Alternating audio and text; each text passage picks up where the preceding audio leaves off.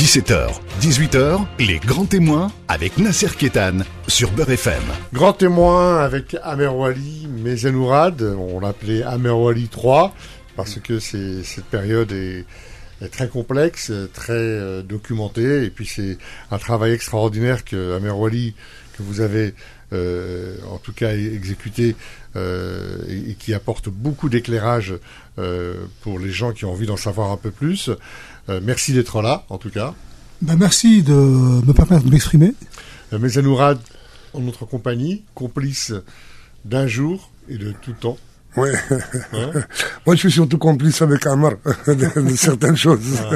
Et bien sûr avec euh, puisque tu le sais très Alors, bien. Alors, Wali, on a, on a dans, dans les deux précédents grands témoins, on a abordé un petit peu tout cette histoire de la révolution, ce qui a amené les, premiers maquis, euh, Mustapha Ben Bouali, les, les, les, les, comment dire, les, les, premiers, euh, euh, les premiers groupes d'islamistes.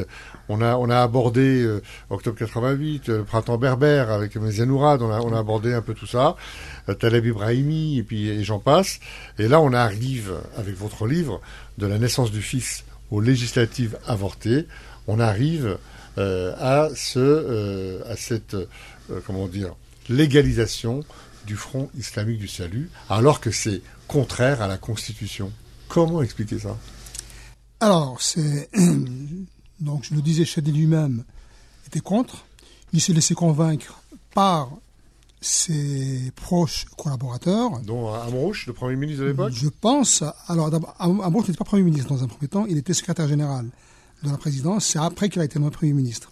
Et vous, vous dites que c'est à l'insu des services de sécurité du DRS enfin, Moi, de, de, l'ancienne Alors, dire à l'insu, dire que c'était à l'insu, moi je pense qu'il les services n'étaient pas à l'initiative. C'est ça. Je pense que, bah, évidemment, ils, ils, ont dû être informés, mais ils n'ont pas pris l'initiative. Je pense que le MDN, je pense que le MDN n'était pas d'accord, et on le verra, on en, on en parlera tout à l'heure. Je veux dire pourquoi, pourquoi je pense que le MDN n'était pas d'accord. Est-ce que, à propos de MDN, est-ce qu'on peut dire qu'en Algérie, on le dit souvent, est-ce qu'on peut dire que l'armée est laïque en Algérie? Est-ce qu'on peut dire ça? Non, je ne dirais pas ça. Parce qu'on ne voit pas de hijab chez les, chez, les femmes militaires, on ne voit pas de hijab chez les femmes qui règlent la circulation, les femmes policiers, dans les commissariats. Dans, on ne voit pas de. Non, il y, a des islamistes dans l'armée quand même. Hein. Attention, ce n'est pas, pas une, armée uniforme. Non, non, non, non je ne pas dire, je n'irai pas jusqu'à dire que l'armée est, laïque. Moi, les, les femmes de militaires, je, n'en vois pas beaucoup. Hein. Je n'ai pas jamais, jamais vu un militaire algérien avec son épouse. Je suis désolé.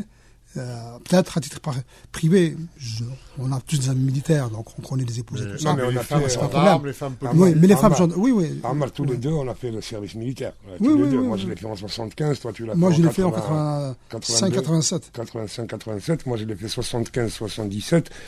Et, je me souviens qu'il y avait cette littérature islamique quand même euh, dans, les cours du FCD, du machin, des cours que nous recevions.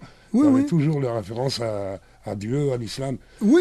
À, partir du moment où l'islam, à partir du moment où l'islam est religion d'État en Algérie, c'est l'article 1 de la Constitution, euh, il est normal que tu retrouves ça partout. Même non, mais plus que ça, plus que ça.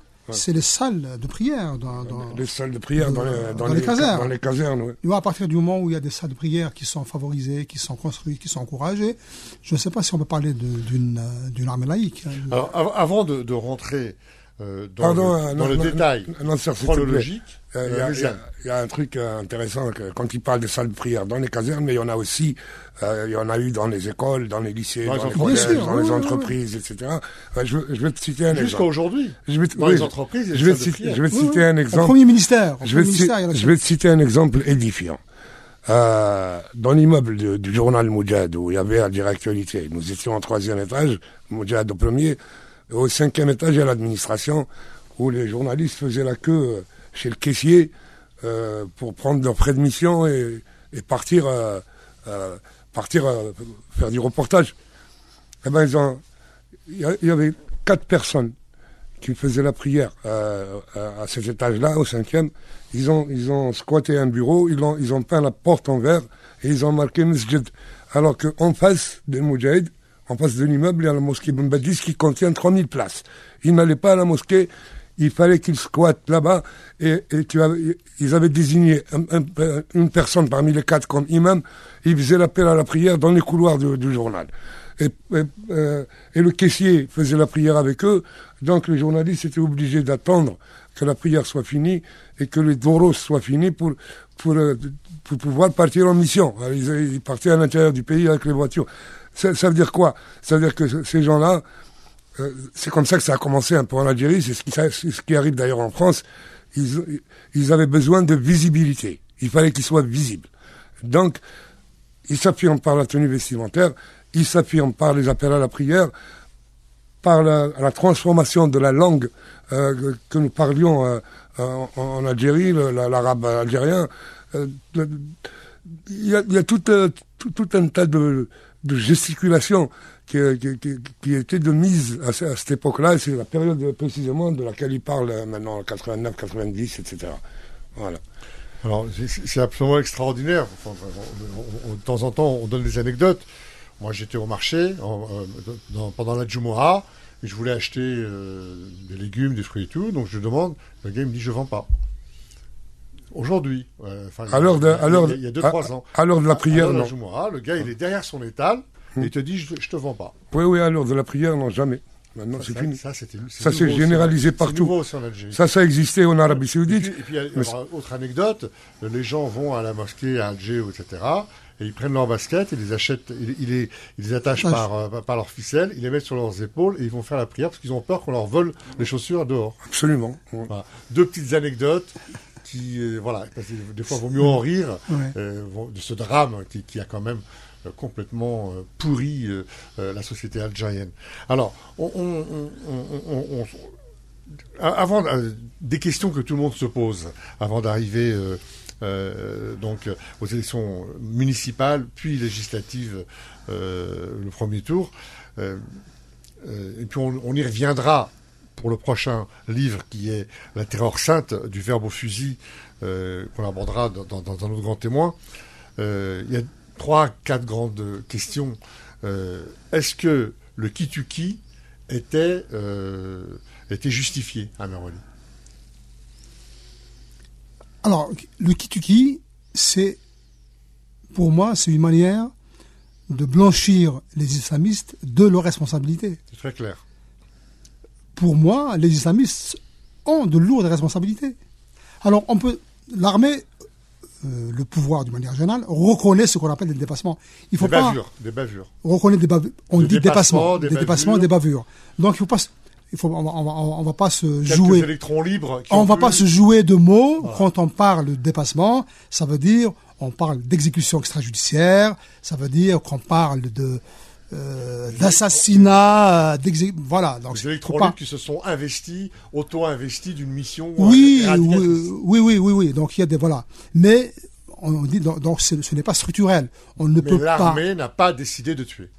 Je ne crois pas que l'armée, qu'un jour une décision de l'état-major ait circulé en disant vous massacrez les gens. Ça, je n'y crois pas du tout. Alors, eh évidemment, vous allez trouver aujourd'hui sur euh, les réseaux sociaux, euh, sur YouTube notamment, des témoignages d'un certain nombre de déserteurs de l'armée. Je pense par exemple à un, ancien capitaine qui était dans les forces spéciales. Qui euh, je ne parle, je parle, même pas de lui. Je parle de, du capitaine Chouchen, qui était formateur chez les forces spéciales.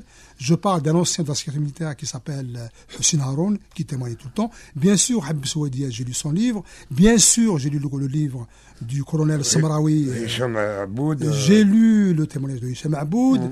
J'ai rencontré personnellement un type qui était à la police, alors qui a écrit euh, aussi un livre qui s'appelle Abdelkader Tira, euh, qui, qui, est réfugié à, aux Pays-Bas.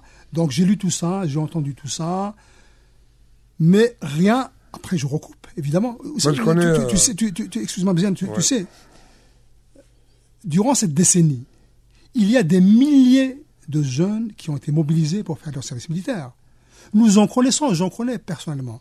Nous avons, moi, Méziane, je te dirai après, mm. je, vais te citer des noms, nous avons des connaissances communes. Moi, j'ai des copains qui, pendant les années 90, ont été en première ligne de la lutte antiterroriste. c'est des enfants du peuple, c'est des gens qui sont qui ont été appelés de leur village, de leur quartier, de leur euh, de leur douar dans dans n'importe quel coin d'Algérie, qui sont allés euh, combattre le terrorisme.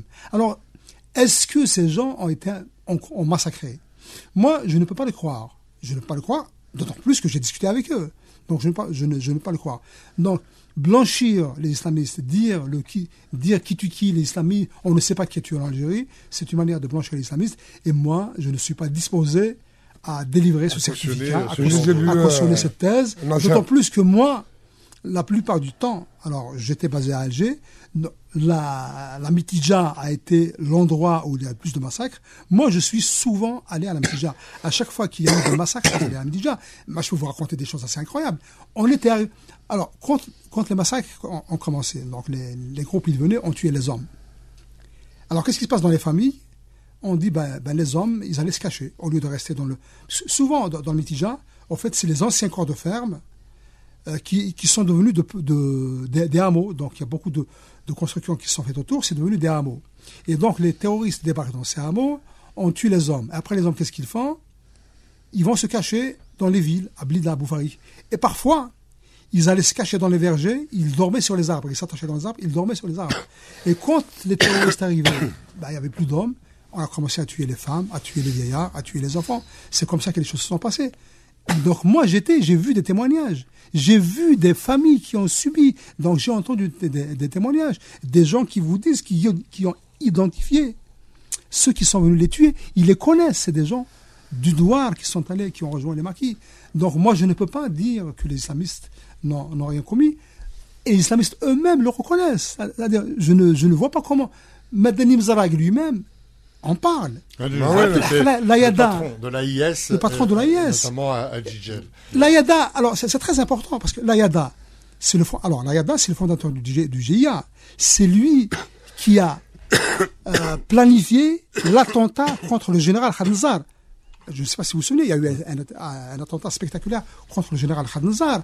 Alors, il a, il a échappé à la mort parce qu'il avait un véhicule super blindé.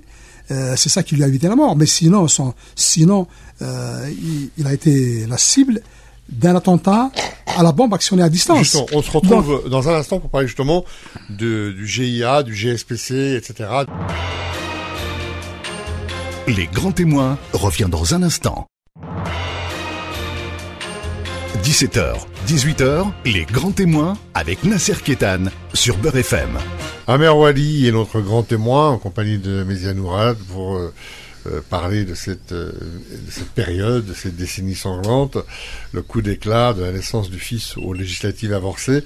Alors, on, on parlait euh, des groupes. Il y a aussi une idée reçue qui dit que les groupes armés ont été euh, créés aussi par le pouvoir, GIA, GSPC, AIS, etc., etc. C'est-à-dire que les services ou, les autorités auraient fait dans la surenchère pour euh, créer des choses encore plus violentes euh, pour euh, en fait pour que les gens ne s'y retrouvent plus quoi. Qu'en est-il de cette idée reçue? Je crois que c'est un grand classique. Hein à chaque fois de rejeter la responsabilité sur les autres. Alors maintenant que le, que le service algérien ait infiltré les groupes armés, je crois que c'est dans l'ordre naturel des choses. C'est leur boulot d'infiltrer. Oui. Ça me semble tout à fait normal. Par exemple, Hassan Hattab était infiltré, le, le, patron du. Alors je ne vais pas citer de nom, je ne vais pas pour ne pas raconter, pour ne pas raconter de, de bêtises. Euh, non, non, non, non, non, non. L'Ayada est connu dans son quartier. Il avait un garage de tôlerie dans son quartier. Il est connu. Euh, on sait comment il a. C'est le, le, créateur du GIA. Euh, tout le monde le connaît. Donc je crois qu'il n'y a absolument aucun soupçon sur l'Ayada. Je ne vois pas comment un infiltré de l'armée va euh, programmer un attentat contre, contre le ministre de la Défense. Ça ne me semble pas. pas. Non, non, non. Il, il, y a, il y a. Ça, on le, on le sait. Alors, il se passe quoi exactement? Donc, les élections. Alors, il y a eu des élections législatives, pardon, communales et wilayales ou euh, départementales en 90. Et là, Donc, le fils. Le fils, le a fils, remporté, le fils euh, remporte à peu près 60%, 60% des, des conseils municipaux et départementaux.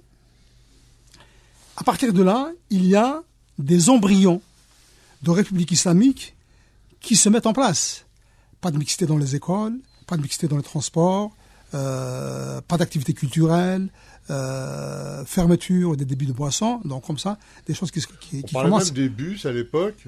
Oui, où oui, Oui, il y avait des cloisons, entre des- les femmes bien et les sûr. Oui, oui, dans oui. les bus. Dans les bus, dans les bus. Donc, il a commencé, euh, voilà, il y avait des menaces contre des militants laïcs, il y a eu de premiers assassinats, donc tout ça, c'est la période, donc 90.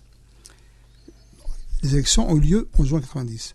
On arrive à décembre 90, et c'est là quelque chose de décisif, qui normalement aurait pu alerter les gens, mais euh, on n'a pas euh, l'information n'était pas fluide, l'information n'a pas circulé.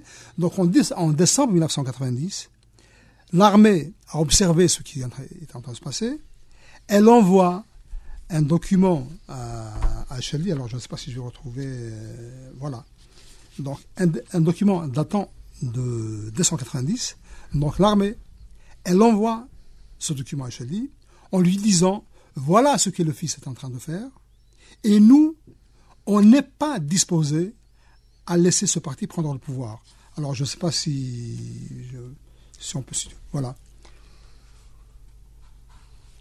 Euh, on peut citer quelques. euh, Oui, c'est un document dans lequel euh, Ouais. clairement il était établi. il était établi clairement. C'était un régime islamique, que la Là, démocratie là, n'était pas faite. ce euh, régime n'est pas compatible avec l'histoire de Bah, l'Algérie. C'était pour mettre fin aux Le- élections, au, deuxième, au deuxième tour des élections. au- au fait, ce qui se au passe, processus électoral. Oui, donc ce qui se passe l'année d'après a été anticipé déjà par l'armée. Donc l'armée, elle a dit, elle a dit clairement, les partis démocrates ne sont pas solides, le FLN est décrédibilisé, le fils va certainement remporter ces, ces élections et on ne laissera pas ce parti prendre le pouvoir. Donc l'armée, elle a dit en, en, en décembre 90. C'est étonnant, ça, ça alliait quand même le syndicat, l'UGTA, le truc. euh, Ça c'est après, ça c'est venu après, Ouais, ça c'est venu ouais, après, ouais. bien sûr, ça c'est venu justement c'est venu, après. Donc je parle de décembre 90.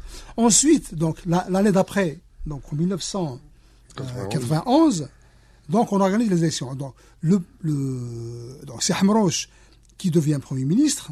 Donc on a on a viré Kazim Erbah, Hamrouche devient premier ministre et Hamrouche veut absolument aller aux élections avec la conviction qu'il allait battre le fils. Il était convaincu qu'il allait battre le fils. Il avait convaincu Chadli. D'autant plus qu'ils allaient faire un découpage qu'ils pensaient. être, Oui, oui, oui. euh, Il a fait. et Justement, c'est ce découpage qui a déclenché le mouvement insurrectionnel du fils, la grève politique du fils de mai 91. Donc, euh, Hamrouche est convain- Il se dit, le fils, c'est une réalité sociologique avec laquelle il faut composer. On ne peut pas l'exclure du champ politique. Il faut composer avec lui. Donc, il faut le battre sur le terrain politique. C'est comme ça, donc, on a fait cette, euh, Élection. cette élection. Donc, on décide d'aller aux élections législatives avec un découpage électoral, justement, qui a, qui a appris, qui a pris en compte les leçons des élections municipal, municipales euh, de- de l'année d'avant. Et donc, le FLN fait une euh, carte électorale, mais taillée sur mesure pour lui. Donc, il a créé des circonscriptions là où il avait euh, gagné, dans les, euh, dans les zones reculées, au Sahara, dans les campagnes, dans les Algériens. Et là où le fils avait surtout remporté les suffrages, dans les grandes villes, eh ben, il y, avait très peu de circonscriptions.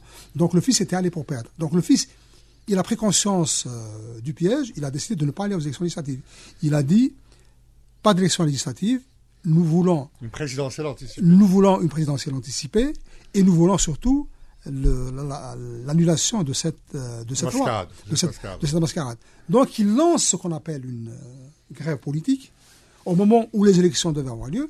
Donc cette grève politique se transforme en émeute, en confrontation avec l'armée. Et une nouvelle fois, donc il y a des morts, puisque l'armée est intervenue. Donc une nouvelle fois, l'état de siège est décrété, il y a encore des morts et les législatives sont annulées. Elles sont reportées, elles auront lieu en décembre suivant. Et entre-temps, donc toujours, donc est, éjecté, il est remplacé par Sidi Ahmed mais Chadli est resté avec l'idée, effectivement, qu'il valait mieux battre le fils sur le terrain politique, le décrédibiliser sur le, sur le terrain politique. Il était d'autant plus euh, rassuré que les sondages de l'Institut national des études de stratégie globale donnaient au fils un maximum de 30% des électeurs. Ça ne lui donnait pas la majorité à l'Assemblée nationale, ça ne lui donnait pas la possibilité de prendre le contrôle du gouvernement. Donc Chedli, sur la base de ce sondage, il s'est dit on peut aller aux élections. Alors, Rosalie, évidemment, Premier ministre qui était en conflit avec la direction du FLN, même s'il était du FLN lui-même, avait fait une première mouture de loi électorale à la proportionnelle intégrale.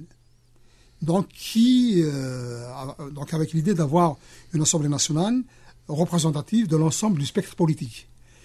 Mais comme l'Assemblée nationale était une assemblée du FLN, il a eu du mal à faire passer. Ça a été rejeté. Ça a été rejeté. Et donc, c'est une nouvelle fois la proportionnelle, la, pas la proportionnelle, le, le, scrutin uninominal majoritaire à deux tours, voilà, qui a été adopté. Et c'est ça qui a permis au fils d'avoir euh, la majorité. C'est assez incroyable. On prend par exemple, on, compare le FFS avec 500 000 voix uniquement, euh, il a eu 25 sièges. Le FLN avec 1 200 000 voix, il a eu 15 sièges. Et le, le, le fils, avec 3 millions de voix uniquement, il a eu 188 sièges.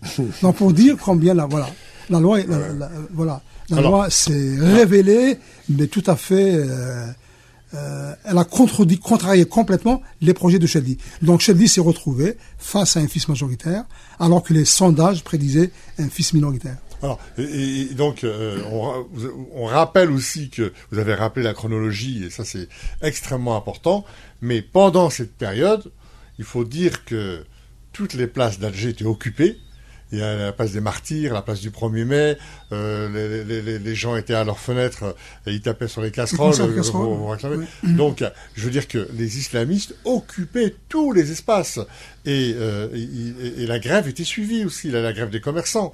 donc, euh, Alors, même dans les entreprises, on demandait aux gens des entreprises euh, de, de, ne pas travailler.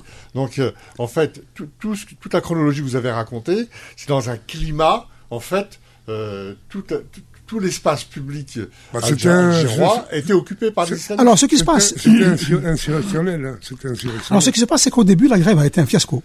La grève n'a pas du tout été suivie, et donc on était content, on était plutôt content. Donc on se disait, bon ben voilà, le fils était crédibilisé. Mais le fils a fini par faire pression sur les citoyens. D'autant plus qu'il avait le contrôle des mairies. Donc d'autorité, on a fermé les écoles, d'autorité, on a bloqué les transports, d'autorité, euh, on ne ramassait plus les, les, les, ordures. Et puis les gens, on, on, envoyait les gens dans la rue. Et donc il y avait des défis. À Alger, il y avait des défilés permanents dans les rues d'Alger avec les cris euh, du fils, avec des manifs, des manifestants avec ces tenues afghanes qui défilaient au pas de charge militaire. Euh, donc il y avait une immense tension qui était née à Alger. Et, et c'est à partir de là, donc qu'une nouvelle fois, l'armée est intervenue, donc il y a eu l'état de siège. Et alors, durant cet état de siège, ce que l'armée a essayé de faire, parce que quand le fils il a gagné les élections, sur les frontons des bâtiments publics, il a supprimé la devise républicaine qui est euh, par le peuple, et pour le peuple, euh, remplacé. Ils, ont, ils, ils mettaient, voilà, Wilaya islamique, République islamique. Et donc, pendant ces manifestations, alors il y, y, a eu des tractations euh, quand même entre le pouvoir et le fils, on leur a demandé de rétablir euh, cette devise républicaine sur les frontons des édifices publics et le fils a refusé. Et ça, c'est quelque chose qui a été négocié par le général Toufir lui-même avec les dirigeants du fils. Il dit, vous rétablissez ça, il n'y a pas de problème. Là, vous êtes en train de semer la division. Si on laisse le FFS écrire mairie socialiste, le RCD écrire mairie laïque, etc., on n'en finit pas. Donc nous sommes une Algérie, une Algérie unie, donc il doit avoir une seule devise. Donc à partir de là, mais les islamistes ont refusé, et donc l'armée a été chargée de décrocher, voilà, et de rétablir cette devise. On se retrouve et ça, voilà, et ça s'est terminé souvent en confrontation entre les militaires et les militants du fils. À tout de suite. Les grands témoins revient dans un instant. 17h, 18h, les grands témoins avec Nasser Kétan sur Beurre FM. Grand témoin en compagnie d'Amer Wali, mais euh, ce grand témoin euh, consacré à la décennie sanglante. Alors, Amer Wali, euh, les législatives annulées puis reportées, qui vont être gagnées par les, islamistes, et finalement, euh, il y a des choses qu'on connaît pas très bien et, vous allez nous expliquer. Il semblerait que euh, Madani était d'accord pour pas qu'il y ait un deuxième tour d'élection législative. Alors là, vous nous apprenez quelque chose. Euh, dites-nous, dites-nous un, un, peu. Oui. Donc, ce qui se passe, les élections ont lieu. Contrairement à l'optimisme de Chadli, le fils gagne. Donc, il est en situation de gouverner. Et les militaires, comme ils l'ont dit dans le document du MDN de 90, ne voulaient pas du tout voir le fils gouverner. Donc, il y a une réunion du gouvernement. Donc, c'est Ahmed Ozali, euh, l'Arbi Blakher, qui est ministre de l'Intérieur. Tebbour, à l'époque, était, ministre délégué aux collectivités locales. Donc, dans le gouvernement, il y a un sondage qui est réalisé. Khaled Zar euh, en parle.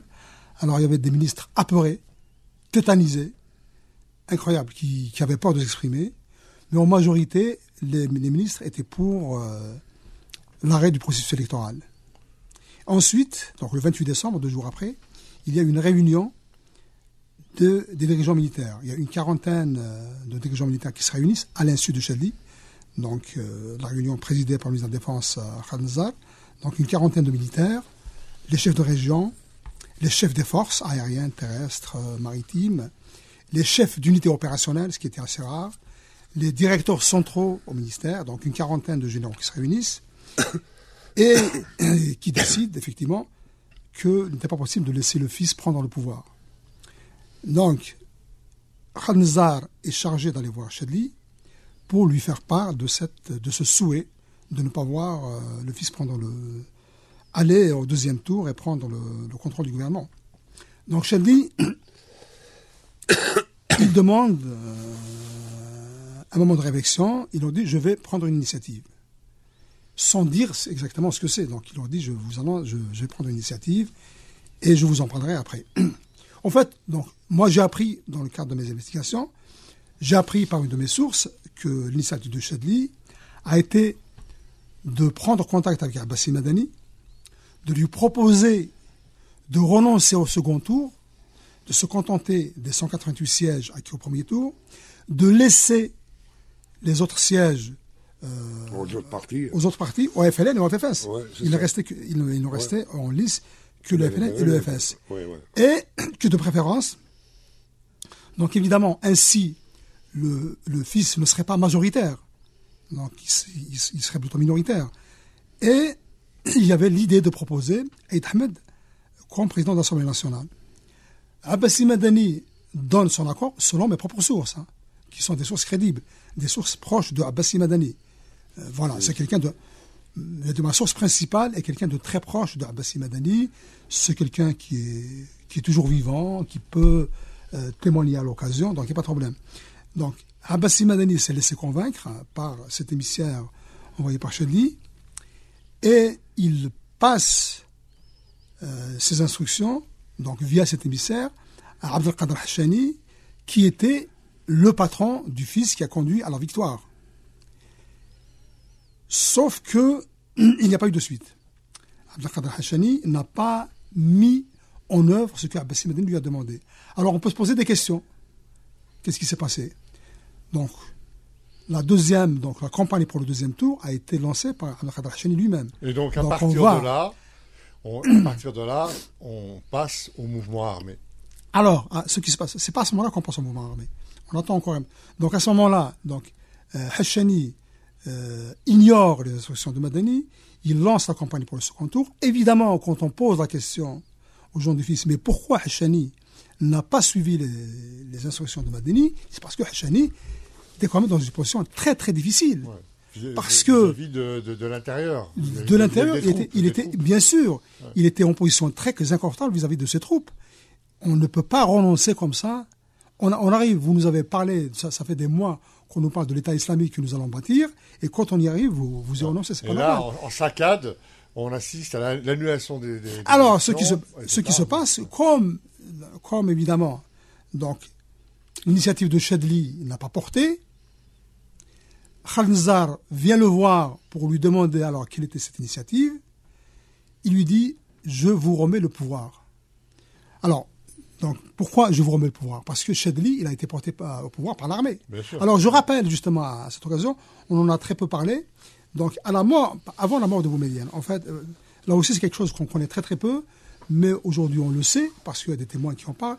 Il y a Talb Ibrahimi qui en parle, il y a le général Benis qui en parle, et d'autres en parlent. Donc, en fait, euh, quand Boumedienne est tombé malade, donc il, a été rapatrié de Russie vers Alger, et à un moment, il est tombé dans le coma. En fait, dès l'instant où Boumedienne était tombé dans le coma, trois colonels de l'armée ont choisi Chedli comme successeur. Trois colonels, pas plus. Donc Chedli a été choisi par trois colonels. Le colonel Qasdi Merbah, qui était directeur de la sécurité militaire, le colonel, parce qu'il n'y avait pas de généraux à l'époque, hein, le colonel Mustafa Chloufi, bah, pas, pas Chloufi, Mustafa Belossif, qui était directeur du personnel au ministère de la Défense, et le colonel Rachid Binis, toujours vivant et qui a témoigné. Parce que parce qui était le principe du, du plus vieux gradé. euh, Non, pas du tout, pas du tout, Ah pas, bon pas du tout, pas du tout justement, parce que le plus vieux, pas- parce que ce principe, il s'appliquait au général Belouchet. Ah oui. Il ouais. s'appliquait à Belouchet. Donc on a choisi, ce, les- ce- euh, euh, non, Rachid Binis était directeur de la marine et avant d'être directeur de la marine, il était patron de la base navale de Morsik Kibir, il était ami de Chedli. Donc, alors chacun avait son calcul. Donc on a choisi Chedli en pensant que Chedli était un homme malléable. Donc chacun avait son propre calcul. Donc ce sont ces trois qui ont décidé de nommer, de porter Chedli à la présidence. Après, il y a eu, il y a eu c'était juste un habillage. Donc après, donc après la mort, donc à la mort de Boumedienne. Et d'ailleurs, contrairement à ce que dit la légende, la mort de Boumedienne n'a jamais été cachée. Sa mort a été annoncée aussitôt qu'elle a été constatée. Sa veuve, elle, je, crois qu'elle peut en parler, d'autres peuvent en parler, donc c'est pas du tout. Son médecin, Ouchelif, le professeur Ouchelif, est toujours vivant, il peut en parler. Donc on n'a jamais caché la mort de Chedli parce que la décision a été prise, le, successeur a été dé- désigné, et le général Binis, qui est toujours vivant, avait dit, puisqu'il y avait le général Salim, le colonel Salim Saadi, qui était à l'époque patron de la troisième région région militaire, beaucoup de, soldats étaient à la frontière marocaine. Khalid Nzar était chef de brigade là-bas, et Khalid Nzar, quand il vient voir Khalid Benis, quand il apprend, il va voir Khalid Benis, il va Benis, lui dit, il y en a marre des surhommes pour dire qu'il n'y avait pas besoin de nouveau, de nouveau Boumedienne. Chedli, euh, ça, voilà. On, a, on, a, besoin de Chedli. Donc Chedli a été nommé ainsi, et donc à ce moment-là, donc Khalnzar vient le voir, euh, donc le 6 janvier, je crois. Il lui dit Mon initiative n'a pas été suivie, je vous rends le pouvoir que vous m'avez donné. Donc, Chedli, alors la question a été posée plusieurs fois à Chedli lui-même, par, euh, je rappelle encore une fois, par Mohamed Benchikou qui l'a interviewé pour le matin. La question a été posée à sa veuve, la question a été posée à son frère, à, son entourage. Donc Chedli lui-même, alors il- il- d'ailleurs il n'est pas Nézar, hein. Et Chedli se détestent, incroyablement. Et Chedli, il dit Ja- Je n'ai jamais, on ne m'a pas demandé je suis parti de moi-même. Alors c'est une démission forcée par la conjoncture politique, mais lui-même, il le dit, il n'a il pas été victime d'un putsch. La garde républicaine n'a jamais bougé, n'a jamais bougé. Il n'y a pas eu un échange euh, désagréable. Tout s'est passé normalement. Donc il a eu des garanties de protection. Donc il n'y a pas eu. Donc Chedi lui-même dit qu'il n'a pas été viré. Il n'y a pas eu de coup d'État. C'est lui-même qui a voulu partir. Voilà un peu pour le départ Et- de, de, de Et donc en- ensuite, donc euh, annulation des élections, ce qu'on appelle le coup, Alors- le coup d'État, coup d'éclat, que vous vous l'appelez coup d'éclat. Il, nous- il nous reste trois minutes. Alors, bien sûr, moi je parle de coup d'éclat parce que beaucoup de choses se sont succédées. Parce que Chedli, euh, il est démis, il, il, il part. Euh, donc c'est une démission forcée. La Constitution prévoit qu'il doit être remplacé par le président de l'Assemblée nationale. Sauf que le président, là aussi il y a quelque chose, euh, il y a une ambiguïté. Le président de l'Assemblée nationale, euh, l'Assemblée nationale avait fini son investiture, son- son- sa mandature, il n'y avait plus d'Assemblée nationale. Et donc, on a, euh, on a créé cette présidence collégiale qu'on a appelée le Haut Comité d'État, euh, dont on a confié la présidence à Mohamed Ah, Boudiaf. café. Euh, non, à Mohamed Boudiaf. À Boudiaf, À, ah, Boudiaf, à Ali Boudiaf. Kafis, Ali Kafis après. Donc, il y a eu une succession. Et on a, on a annulé, on a décidé d'interrompre, on a dit il n'y aura pas de second tour. Et c'est à partir de là, moi je me souviens très très bien, le jour où il y a eu donc, cette annonce, je me souviens très bien, il y avait une réunion du bureau exécutif du FIS présidé par Hachani. Il y a eu un communiqué, je me souviens, que j'ai pris en main, que j'ai couru au bureau pour, euh, pour annoncer au monde la réaction du FIS. Donc, Abdelkader Hachani appelle les Algériens à se tenir prêts à toutes les éventualités. C'était ça Dont, la première. l'éventualité Bien de sûr, prendre les armes. bien Ouais. sûr. Et après, donc ce qui se passe, alors le fils n'avait pas de force armée constituée à ce moment-là, et ça c'est un dirigeant du fils qui le dit, donc l'adjoint de Hacheni qui s'appelle Abdelrazak Rajam, il a dit, nous avons donné des instructions à nos bureaux locaux de se transformer en cellules armées. Les cellules politiques devaient se transformer en cellules armées. Donc c'est à partir de là que les choses sont allées crescendo. Et donc euh, là, on assiste à l'insurrection, au développement de, de, de, de la, de la guerre, de la guerre. et c'est le début de... Et c'est le début de la, décennie, de la décennie sanglante qui commence à l'amirauté d'Alger par euh, des militaires euh, égorgés à l'amirauté d'Alger. Il y a eu ensuite cette, cette, embuscade à la Casbah contre les policiers. Après, c'est allé crescendo. Voilà, et on abordera tout ça dans, euh, entre autres dans le prochain livre du Verbe au fusil, la terreur sainte, retour sur la décennie noire Algérie 91-2002, aux éditions Eric Bonnier, dans, donc dans un prochain grand témoin. Ça sera le grand témoin euh, numéro 4 sur Amer Wali, Amer Wali 4. Amer Wali, Mezenourad, merci d'avoir participé à ce grand témoin. Merci, extrêmement riche, extrêmement euh, documenté, avec beaucoup de témoignages. En tout cas, moi, je vous retrouverai avec plaisir dans un prochain grand témoin. Merci d'avoir été à l'écoute et à très bientôt. Retrouvez les grands témoins tous les dimanches de 17h à 18h et en podcast sur beurrefm.net et l'appli Beurre FM.